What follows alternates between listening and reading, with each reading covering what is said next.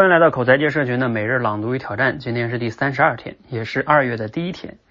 我说了，二月份呢，我们的朗读啊有一些升级啊，详细的呢可以去我们公众号里看，可以加入我们的微信群，大家一起朗读打卡，有积分，然后呢积分还有奖励，一起啊坚持去朗读，通过输入、思考、输出，让我们的口才变得更好。那今天的素材呢，来自于罗胖六十秒，也非常的有意思。好，我开始读了哈。我自己非常喜欢读历史，但是啊，经常被被人问起，你为啥要读历史呢？这个问题啊就不好回答了。中国古代有一个说法叫“见往知来”，就是啊，了解了历史就知道了未来。这个话呢，在中国古代还能成立，但是呢，现在啊，你想啊，新技术是人类社会最大的变量了，搞懂过去和预测未来恐怕已经关系不大了。那为什么还要读历史呢？最近啊，我看到英国历史学家科林伍德的一个说法，他说历史学的价值呢，就在于它告诉我们人过去做过什么，从而告诉我们人是什么。对，不是告诉我们未来是什么，而是人是什么。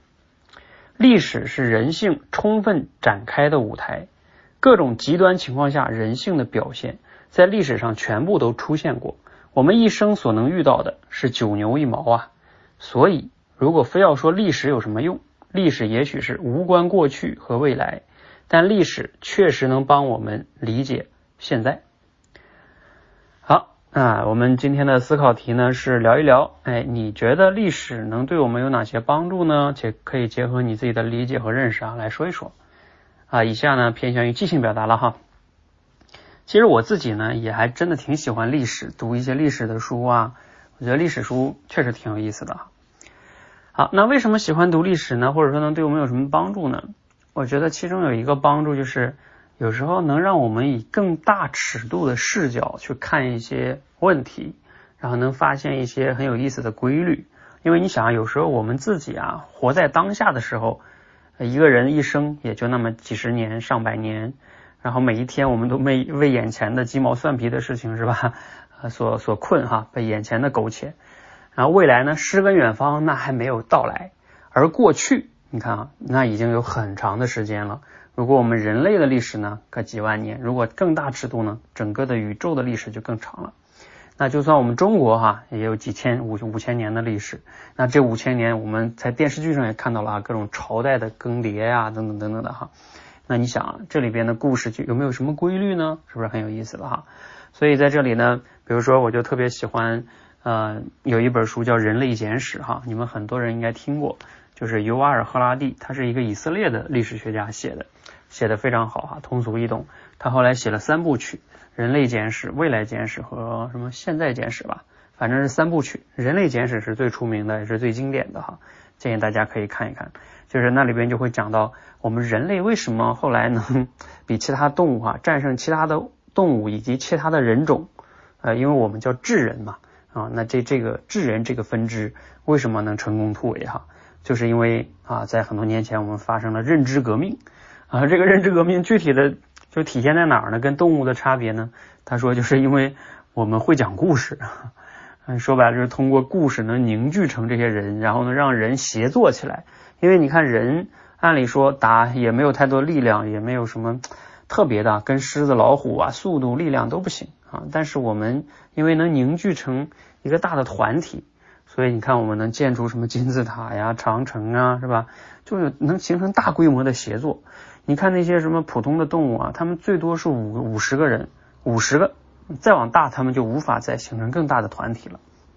但是人可以，人为什么可以？就是我们会讲故事哈啊！推荐大家好好看一看《人类简史》，真的你会很有启发的哈。好啊，那这个人类简史呢，能让我们更好的哈去理解自己啊怎么来的，以及呢理解这个他人，以及理解这个世界哈是怎么运转的。包括呢在这里我也可以再推荐一些啊，我还喜欢中国的一个作家叫张宏杰，他也写了很多的这个历史类的书哈。比如说前前段时间我看过一本他写的叫《简读中国史》，也写的非常的透彻，就分析我们中国这个朝代更迭，为什么一个朝代他他们都。啊，总在灭亡啊，然后来来回回的灭亡再来，灭亡再来哈，就很有意思哈。然后最近呢，我还就是如果大家读书可能读不进去啊，还推荐大家可以去某一个知识付费平台上，我就不说了哈，你们可以自己去搜的。上面有每天听本书，哎，上面有那个有一个老师解读的挺好的，叫裴鹏程，他解读的历史的书哈，大概用三十分钟解读一本书，偶尔听一听啊，像跑步的时候啊，睡觉之前啊听一听都挺好的。比如说我最近两天听他讲的那个。晋武帝司马炎也挺好的，就是晋武帝司马炎就是司马懿的，应该是孙子或者是曾孙啊，应该是曾孙，嗯，就是司马懿跟三国时期嘛，你看曹操他们打了那么多年是吧？终于统一了之后呢，最终天下成了司马家的天下了。可是啊，成了他们天下天下之后呢，他们也没统治几十年，结果帝国又崩溃了。啊，你看这个是非常有意思啊，他就在在讲这段历史，就为什么三国那时候很乱。然后好不容易到了晋朝，对吧？司马懿苦尽这种各种心思啊，马上把这个天下给统一了。到晋朝，结果没几十年，一百年都没过，嗯，又又崩溃了。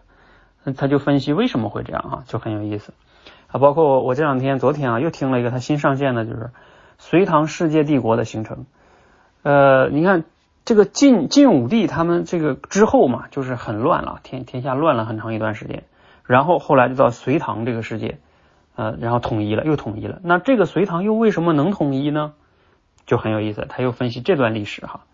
好，那这个都是很有意思。包括前段时间他他还解读了一个叫许卓云说说美国啊，就是说美国为什么现在他们这种分裂啊，像特朗普啊等等这些啊，也很有意思。嗯，就是你就能了解美国他们现在一些现状啊，否则咱们就只是看热闹哈。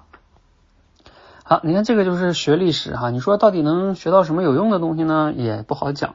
我觉得会更更让咱们具备一个大尺度看问题吧。